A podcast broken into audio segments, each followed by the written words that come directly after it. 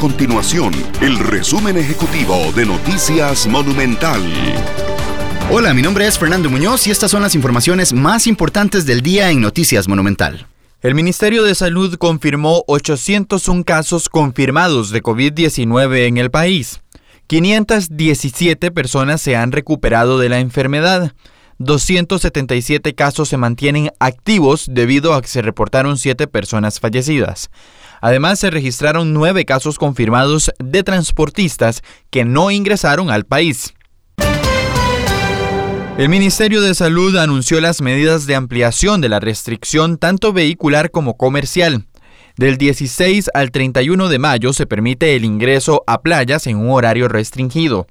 Los parques nacionales y hoteles tendrán que tener un aforo reducido, se permite el retiro de comida en los comercios y las actividades deportivas sin espectadores.